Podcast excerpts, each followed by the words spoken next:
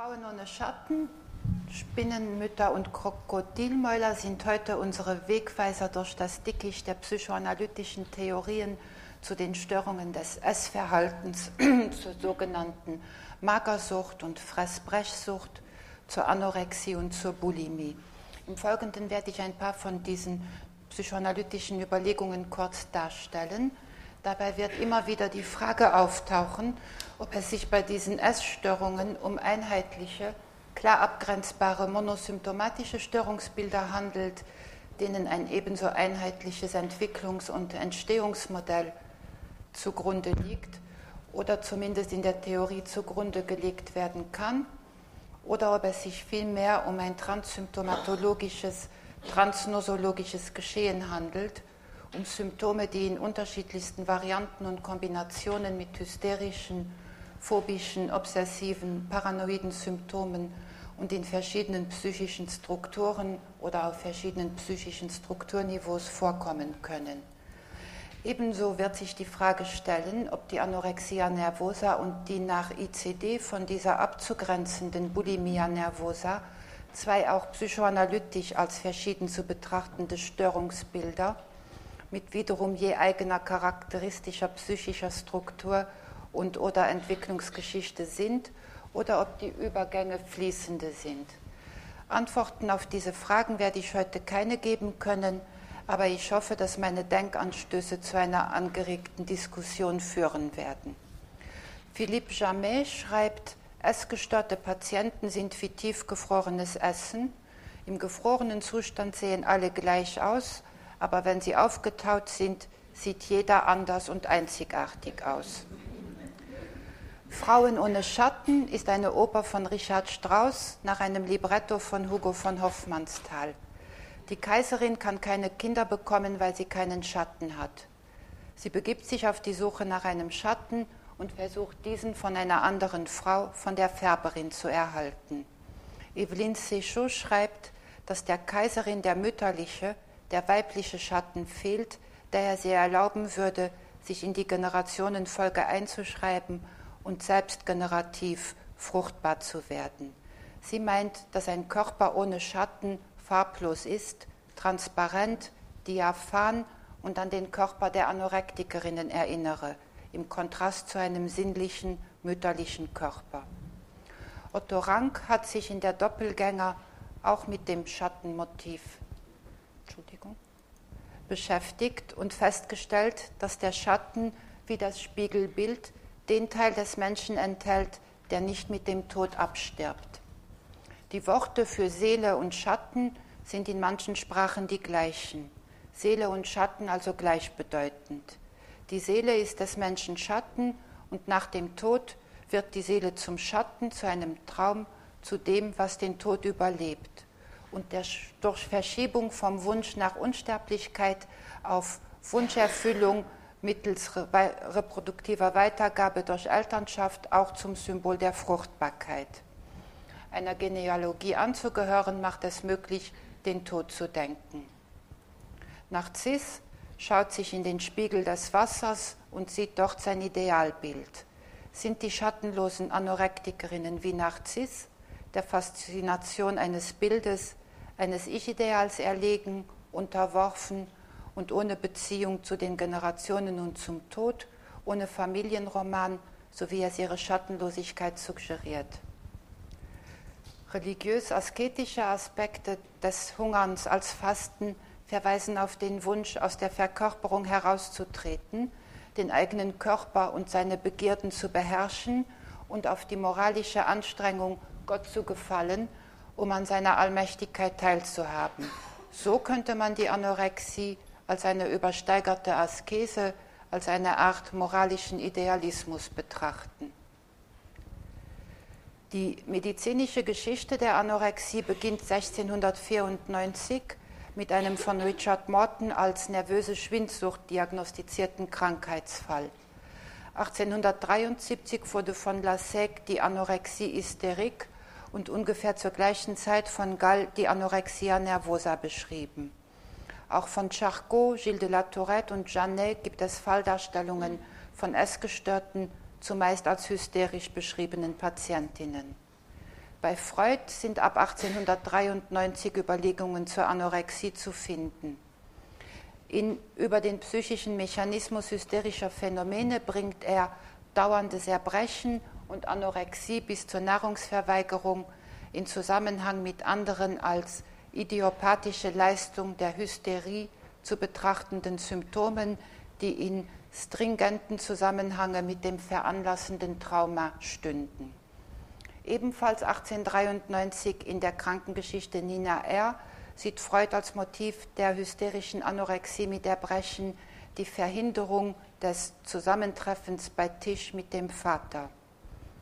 Im gleichen Jahr bringt er in den Studien über Hysterie im Fall Emmy von N die Anorexie der Patientin mit Ekelerinnerungen, deren Affektbetrag noch keine Verminderung erfahren hat, in Verbindung. 1894 in einem Brief an Flies stellt Freud erstmals eine Verbindung zwischen Anorexie und Melancholie her. Die Anorexie der jungen Mädchen wird als Form der Melancholie betrachtet, bei der die Sexualität unterentwickelt ist. Appetitverlust bedeutet Libidoverlust. In einem Brief an Flies von 1899 weist Freud auf den Zusammenhang von psychogenem Erbrechen und der unbewussten Fantasie der oralen Befruchtung hin. 1918 schreibt er, Zitat, es ist bekannt, dass es in weit vorgerückteren Jahren bei Mädchen in den Zeiten der Pubertät oder bald nachher eine Neurose gibt, welche die Sexualablehnung durch Anorexie ausdrückt. Man wird sie in Beziehung zu der oralen Phase des Sexuallebens bringen dürfen. Zitat Ende. Bei Freud steht also zumindest bis 1918 die Anorexie in engem Zusammenhang mit der Sexualität und die Genese der Essstörungen wäre hauptsächlich eine hysterische. Das sich anschließend an Freuds zweite Topik und dann seine Überlegungen zum Jenseits des Lustprinzips, das heißt zum Triebdualismus Eros Thanatos mit ihren je unterschiedlichen Mischungs- und Bindungsverhältnissen sowie zum primären Masochismus anknüpfend andere Betrachtungs- und Verständnismöglichkeiten anorektischer und bulimischer Symptome ergeben haben, wäre an anderer Stelle näher zu beschreiben. Karl Abraham hat jedenfalls mit seiner Unterteilung der oralen Phase in eine passive oralsaugende und eine aktive oral-kannibalistische die Überlegungen zur Nahrungsaufnahme als phantasmatische Inkorporation des Objektes erweitert. Das Sexualziel ist die Einverleibung des Objektes und jemanden lieben und etwas Gutes essen haben die gleiche affektive Wertigkeit. Die beiden Stadien der oralen Phase führen zur Ambivalenz als konflikthafte Anwesenheit von libidinöser Lust und Aggression in Bezug auf das Objekt. Fenichel schließt an Abraham an, wenn er beschreibt, dass Patientinnen die Schwierigkeit damit haben, Ambivalenz zu ertragen, diese durch Weigerung zu essen ausdrücken können. Für ihn bestehen neben dem oralen Konflikt verschiedene andere, sich nicht unbedingt gegenseitig ausschließende entwicklungsgeschichtlich bedingte Ursachen. Die suchthafte Natur der Erkrankung hat Fenichel vermutlich als ersten dazu gebracht, von einer rauschmittellosen Sucht zu sprechen. 1960 in Probleme der Pubertät schreibt Anna Freud, dass es sich bei der Anorexia nervosa um alte Fantasien von oraler Befruchtung handele, die durch die Geschlechtsreife zu neuer Bedeutung gekommen seien. Zitat. Die phobische Abwehr richtet sich einerseits gegen die Nahrungsaufnahme, andererseits gegen die Identifizierung mit der Mutter und nimmt unter dem Druck der Angst exzessive Dimensionen an, die zur Lebensbedrohung führen. Zitat Ende. Auch Helene Deutsch erwähnt die verdrängte Fantasie der oralen Befruchtung in Kombination mit unbewusster Aggression gegen den Bauch der Mutter. Essen wäre giftig und muss daher abgelehnt oder erbrochen werden. Hier finden wir einerseits das hysterische Motiv der Verdrängung von Sexualstrebungen und des Ekelgefühls vor Sexualhandlungen. Andererseits weisen Anna Freud und Helene Deutsch bereits auf die Spinnenmütter hin, auf Mütter, denen mit großer Ambivalenz begegnet wird Mütter, von denen man abhängig ist und aus deren Netz man sich nur schwer lösen kann. die man aber loswerden möchte, loswerden muss, um ein eigenes, individuiertes, unabhängiges Leben mit Schatten, aber außerhalb der Mutter führen zu können. Melanie Kleins Arbeiten zur paranoiden und zur depressiven Angst und ihre Überlegungen zu projektiven, introjektiven und spaltenden Mechanismen in Zusammenhang mit Hass, Neid, Gier und Todestrieb haben die Theoriebildungen zur Entstehung anorektischer und bulimischer Symptome sehr bereichert. Aus den objektbeziehungstheoretischen Überlegungen hat sich ein Verständnis der Essstörungen ergeben, bei dem die frühe ambivalente Mutter-Kind-Beziehung im Vordergrund steht und die Bedeutung sowohl der Sexualität als auch des Vaters als drittes Element in den Hintergrund treten. Die Anorexie wurzele in dem dem Todestrieb entstammenden Hass und dem angeborenen Neid auf die Mutter und auf die Brust, die zu der Fantasie führen, die Mutter oral zu inkorporieren, um sie zu besitzen und zu kontrollieren. Damit wird sie zum innerlich verfolgenden Objekt. Die Fantasie der oral inkorporierten, innerlich verfolgenden Mutter wird von manchen Autoren auf eine auch in der Realität ungenügende böse Mutter zurückgeführt. Diesen Spinnenmutter-Aspekt der Essstörungen finden wir in den Arbeiten von Hilde Bruch und Mara Salvini Palazzoli und bei Evelyn und Jean Kastenberg, die alle zu dem Schluss gekommen sind, dass es sich bei der Anorexia nervosa um eine eigenständige Erkrankung handelt, die den Psychosen sehr nahe stehe, beziehungsweise als Sonderform der Schizophrenie betrachtet werden müsse. Salvini Palazzola 63 stellt in objektbeziehungstheoretischer Sichtweise die Beziehung zwischen Mutter und Tochter in den Vordergrund. Die Mutter wird als überbehütende, übermäßig fürsorgliche Mutter beschrieben, die unfähig sei, das Kind als von sich getrennte Einheit zu betrachten und es zu Gehorsam und Unterordnung zwinge. Die vor Beginn der Erkrankung als ungewöhnlich glücklich und normal beschriebenen Kinder versuchen mit einem Übermaß an Perfektion den Erwartungen und Idealen ihrer Eltern gerecht zu werden, anstatt ein von eigenen Bedürfnissen und deren Befriedigung bestimmtes Ich zu entwickeln. So entsteht ein alles beherrschendes Gefühl der Ohnmacht bzw. Machtlosigkeit. In der Pubertät, wenn die Loslösung von den Primärobjekten erfolgen und eine gewisse Eigenständigkeit erlangt werden sollte, wird die sexuelle Reifung des Körpers als Wiederholung der Überwältigung und der Nichtbeachtung der eigenen Bedürfnisse durch die Eltern erlebt.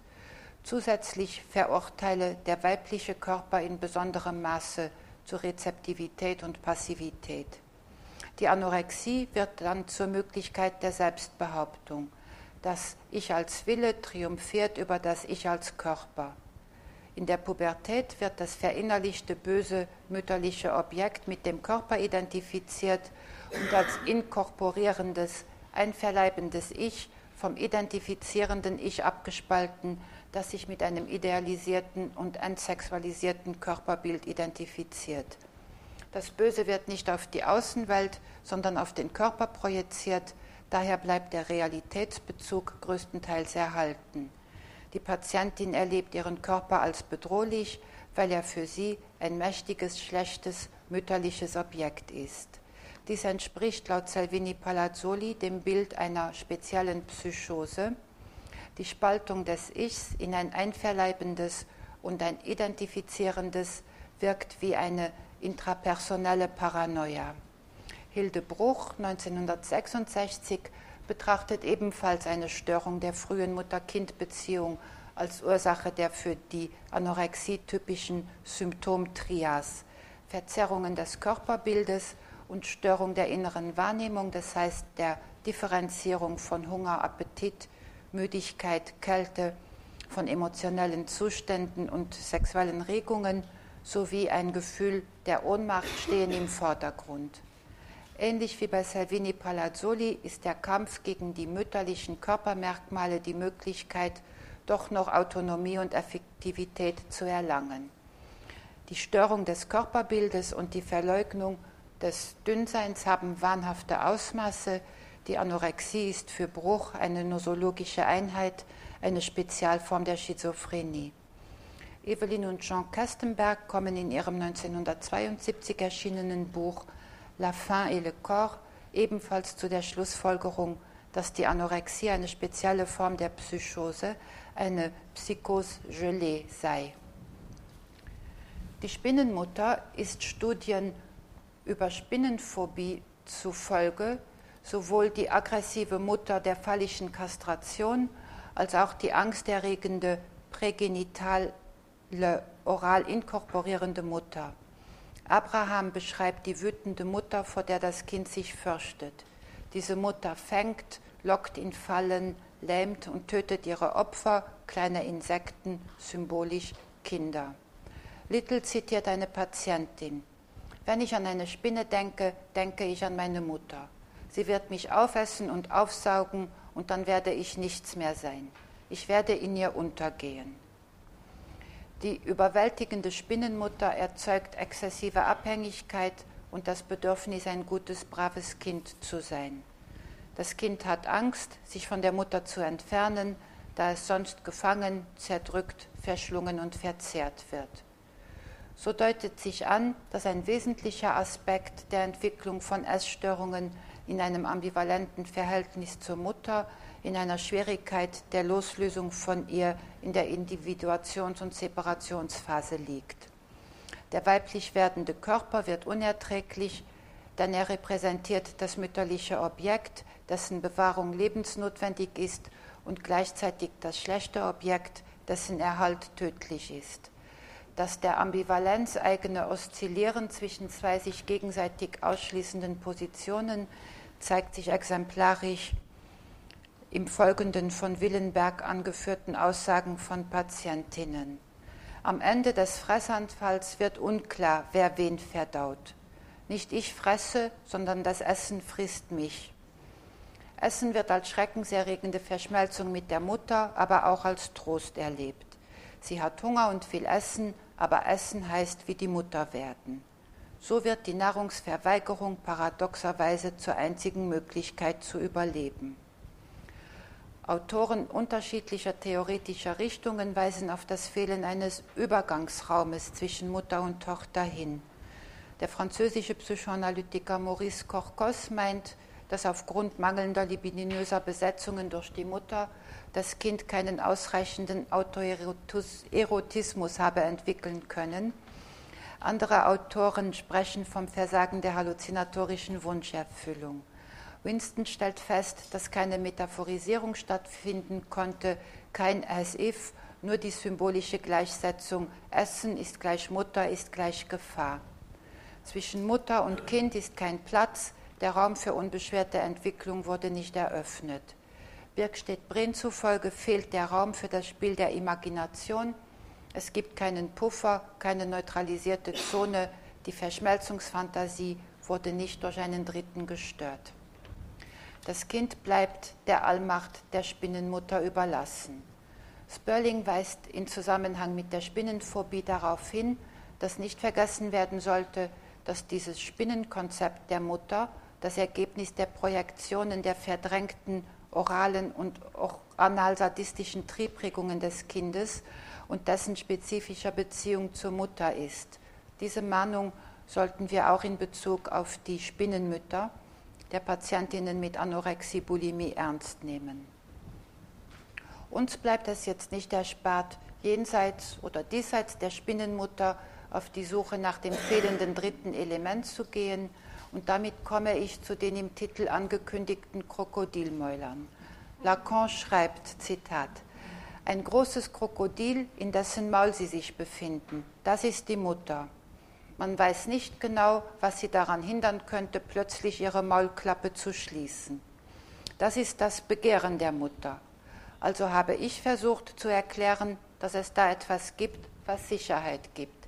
Es gibt da eine Steinwalze, einen sicheren Ankerplatz, der auf der Ebene der Klappe immer Macht ausübt, und das hält sie zurück, das bringt sie zum Klemmen.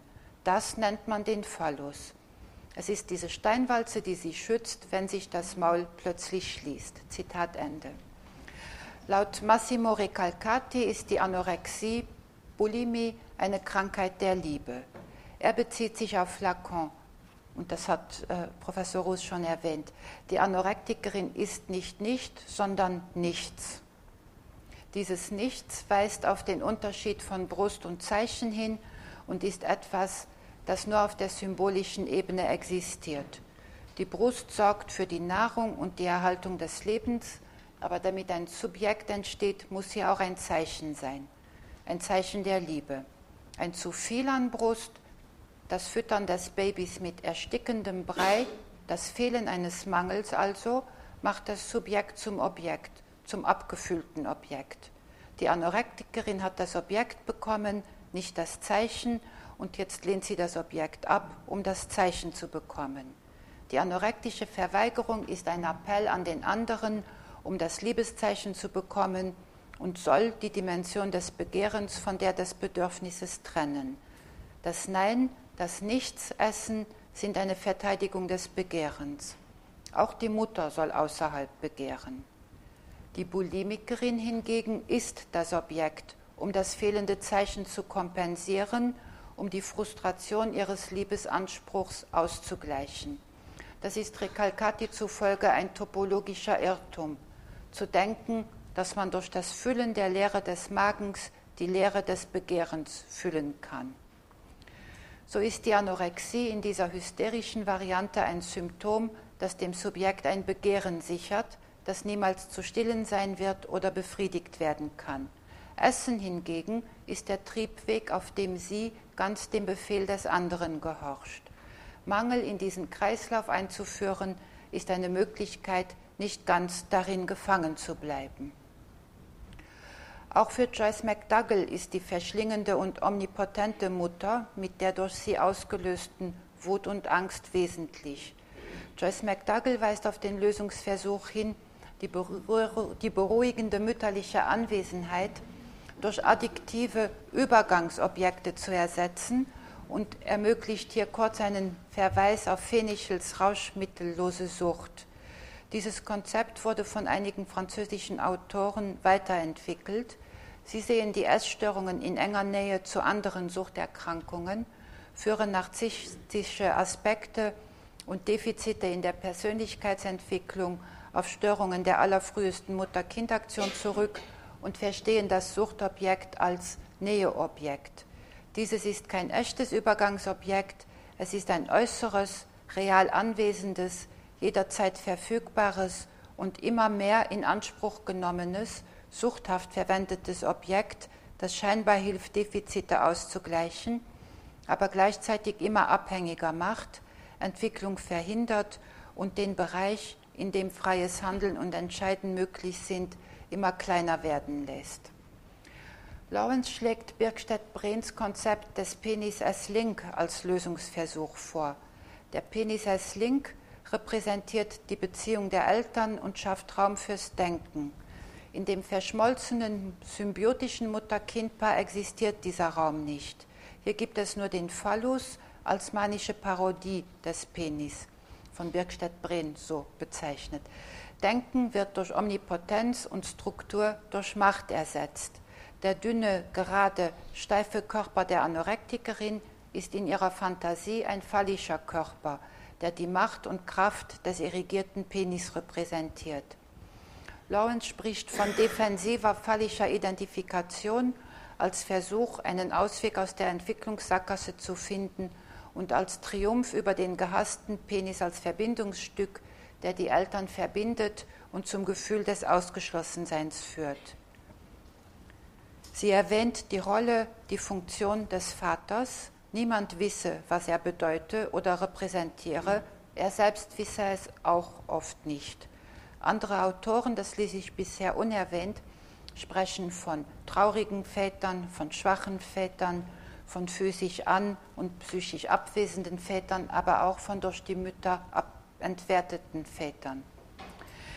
Im Lauf der Behandlung stellt sich oft heraus, so Lawrence, dass die Vorstellungen der Patientin über ihre Familie nicht der Realität entsprechen und den undifferenzierten Zustand des Einsseins mit der Mutter schützen, sowie den Schmerz und die Einsamkeit, die mit dem Ödipus-Komplex einhergehen, verhindern sollen.